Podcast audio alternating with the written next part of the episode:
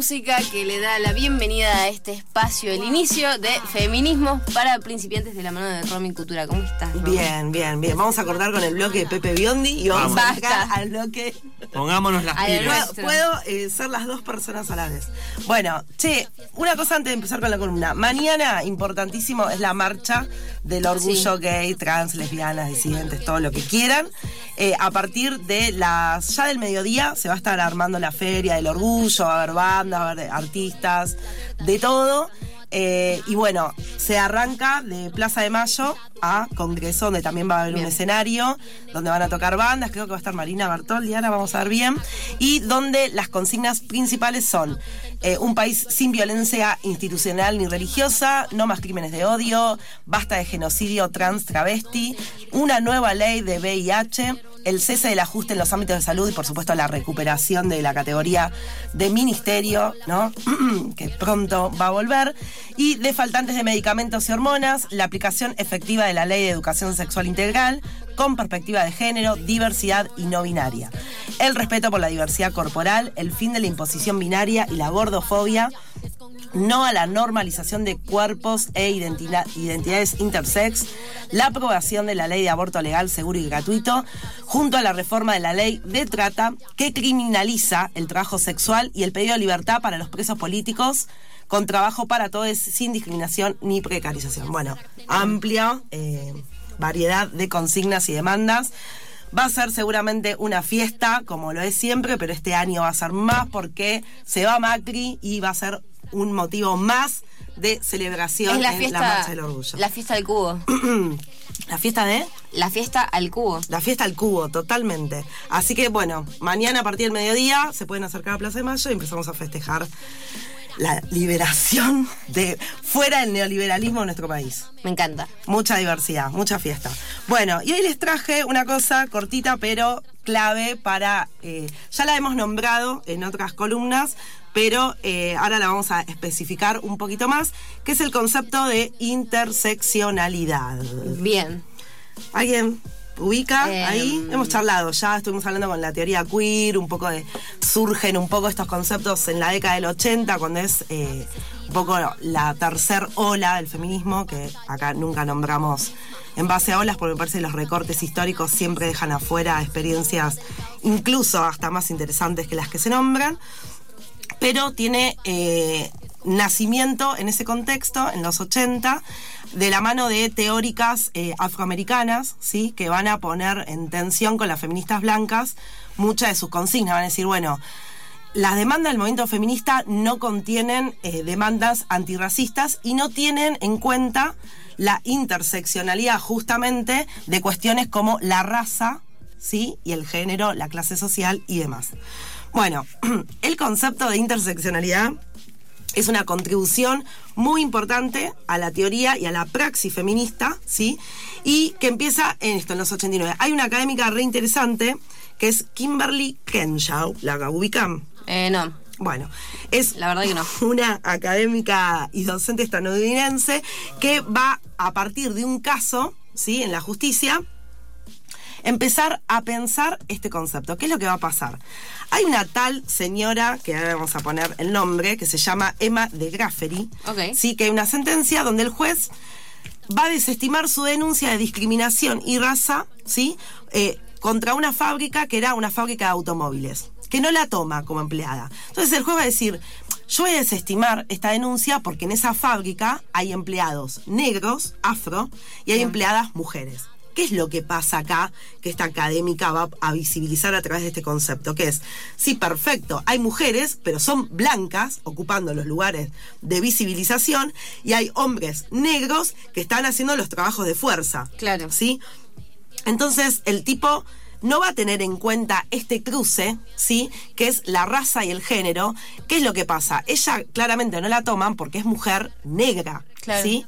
Entonces ahí eh, se empieza a desarrollar eh, la teoría de la interseccionalidad de mano de esta eh, teórica. Ella decir, ¿por qué las leyes y la justicia no protegen a las mujeres afro? Bueno, una de las primeras respuestas es porque las experiencias no son iguales de las mujeres blancas y de los hombres afro. Tenemos que ampliar los marcos legales y empezar a incorporar esta visión eh, de interseccionalidad dentro de eh, la justicia principalmente, ¿sí? de los marcos legales de las leyes, pero también dentro de la teoría feminista. ¿Queda claro por dónde viene? Sí, sí, sí. Es, es, re importante este cruce porque el tipo le va a decir, no, nosotros no discriminamos, tenemos negros y tenemos mujeres, pero tenés mujeres negras visibles atendiendo tu empresa, ¿sí? Y esto va a haber una tensión dentro del, del movimiento feminista a partir de, de, de, incorporar esta noción, porque le va a decir a las mujeres blancas, bueno, sí, somos todas feministas, somos todas mujeres oprimidas ahora. No es lo mismo ser una mujer blanca que ser una mujer negra. Ahí empieza como, podemos decir, como un cúmulo de discriminaciones, ¿sí? Que, que se acumulan. Se acumulan. ¿Qué, ¿Qué, es lo que dice la, eh, el concepto de interseccionalidad? Que vos podés acumular para la opresión o puedes acumular para el privilegio en el sistema. Claro. ¿sí? Esa lectura es acumulación de privilegio o acumulación de opresión. ¿Qué pasa? Vos podés ser una mujer, ¿no? Podemos pensar nuestra sociedad. En Buenos Aires, ¿no? Que tenés las universidades, que tenés más acceso al trabajo y demás. Ahora, somos todas mujeres, pero la mujer que vive en una villa no le es tan fácil acceder a la universidad, no solo porque también vive en la periferia de la ciudad y llegar a la universidad le cuesta, sino porque hay otros motivos que van a hacer que le cueste llegar como su condición económica, quizás migrante, eh, migrante ilegal, no tiene papeles, digo, vivimos en las mismas ciudades, somos todas mujeres, somos oprimidas por ser mujeres, sí. Ahora, la compañera que vive en un barrio popular va a tener más opresiones que yo. Ni hablar si es lesbiana, ni hablar si es trans, ni hablar si es travesti, ni hablar si es pobre, ni hablar si es migrante. Digo, todo eso hace un cúmulo donde tu experiencia, ¿sí? En la sociedad va a ser de opresión y no de privilegio. Ahora, si vos vivís en un barrio popular y por lo menos pudiste llegar a la universidad o terminar la secundaria, vas como Subiendo, escalones, subiendo, claro, escalones, subiendo escalones, ¿sí? Esto lo, lo que va a hacer eh, básicamente el feminismo negro, Sí, es un claro ejemplo de la necesidad de incluir el concepto de interseccionalidad por la incidencia especial que tiene la categoría, la, el concepto de raza, ¿sí? y otras opresiones que están asociadas a ella. Y, de, y, las mujeres negras van a decir, incluso dentro de los movimientos antirracistas, lo que tenemos que pensar es que no es lo mismo un varón negro que una mujer negra. La experiencia no es la misma, por más que estén sufriendo racismo eh, ambas personas. Claro. ¿Sí? ¿Se entiende entonces? Lo que, lo que tenemos que pensar, ¿cómo, lo, cómo logramos justicia social? Si no se tiene en cuenta todas estas opresiones, es que tenemos que para arrancar, derribar que el estereotipo de mujer blanca, heterosexual, es, entre comillas, el modelo de mujer.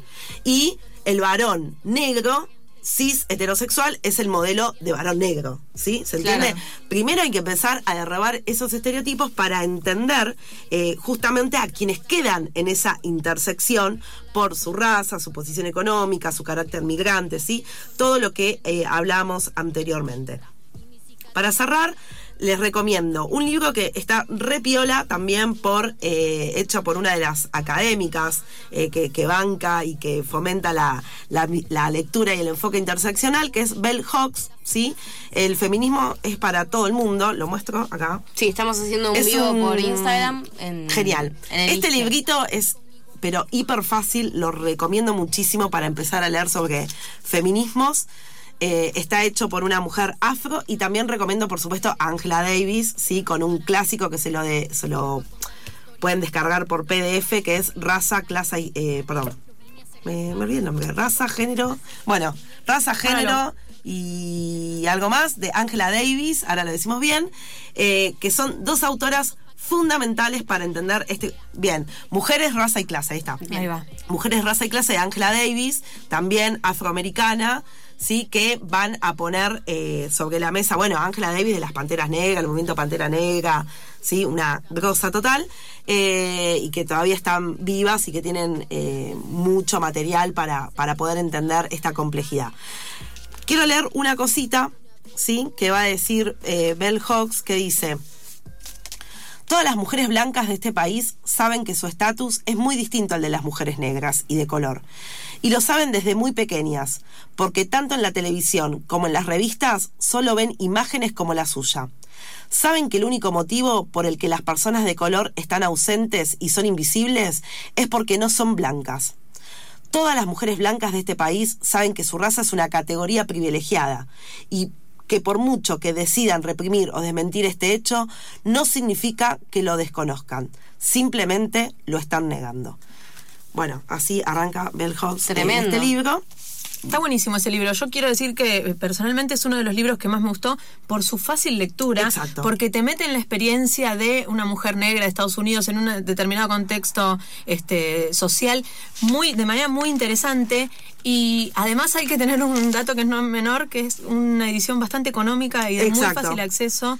Este, así que la verdad es que un librazo Sí, para eh, Tinta Limón es la editorial, Sí. creo, Traficante de Sí, Sueños. Tinta Limón. Tinta Limón, y por 300 pesos te lo compras nuevo y está súper interesante. Bueno, lo importante es que la interseccionalidad combate las distintas formas de la discriminación, la transfobia, la xenofobia, el racismo y nos permite ver las desigualdades. En ciencias sociales se dice que es una categoría traveling, ¿no? Una categoría, un concepto viajero porque se está aplicando en todo el campo de las ciencias sociales. Así que esto es clave para empezar a ver, a desarmar nuestros feminismos, Claro. como estuvimos hablando el viernes la pasado. María Urquizu. Exacto, con los feminismos indígenas, empezar a ver, eh, bueno, cómo está compuesto nuestro feminismo, desde qué lugar. Nosotras que somos latinoamericanas, de la ciudad, con acceso a la universidad, bueno, Claro. esa, esa es nuestra historia. Ahora, ¿cómo hacemos un feminismo que contenga de verdad a todas antirracista, anticapitalista, anticenófobo, eh, para hacer realmente un movimiento de liberación y de justicia social, que eso es el feminismo. Y para cerrar, vamos a, a pasar un audio, búsquenlo en YouTube, que es hermoso el video. Vamos a pasar el audio, pero el video es de verdad eh, emocionante. Se llama Me gritaron negra de Victoria Santa Cruz. Búsquenlo en YouTube y ahora lo vamos a escuchar.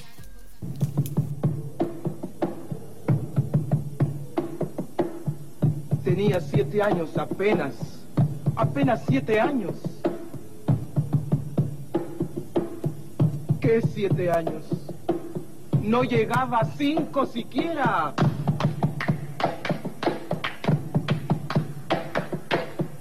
De pronto unas voces en la calle me gritaron negra. ¡Negra! ¡Negra! ¡Negra! ¡Negra! ¡Negra! ¡Negra! ¡Negra! ¿Soy acaso negra? Me dije. Sí. ¿Qué cosa es ser negra? ¡Negra! Yo no sabía la triste verdad que aquello escondía. ¡Negra! Y me sentí negra. ¡Negra! Como ellos decían. ¡Negra! Y retrocedí. ¡Negra! Como ellos querían. ¡Negra! Yo odié mis cabellos y mis labios gruesos y miré apenada mi carne tostada y retrocedí. ¡Negra! Y retrocedí. ¡Negra! ¡Negra! ¡Negra! ¡Negra! ¡Negra! ¡Negra! ¡Negra! ¡Negra! ¡Negra! ¡Negra! ¡Negra! ¡Negra! ¡Negra! ¡Negra! ¡Negra! Y pasaba el tiempo y siempre amargada. Seguía llevando a mi espalda mi pesada carga. ¿Y cómo pesaba?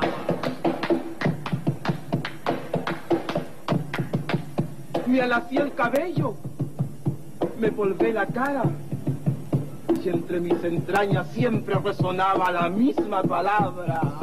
¡Negra! ¡Negra! ¡Negra! ¡Negra! ¡Negra! ¡Negra! ¡Negra! Hasta que un día que retrocedía, retrocedía y que iba a caer. ¡Negra! ¡Negra! ¡Negra! ¡Negra! ¡Negra! ¡Negra! ¡Negra! ¡Negra! ¡Negra! ¡Negra! ¡Negra! ¡Negra! ¡Negra! ¡Negra! ¡Negra!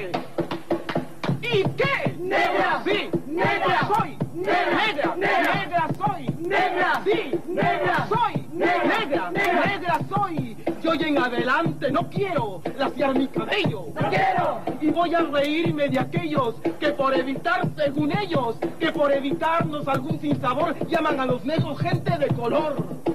¿Y de qué color? ¡Negro! ¿Y qué lindo suena? ¡Negro! ¿Y qué ritmo tiene? ¡Negro, negro, negro, negro, negro, negro,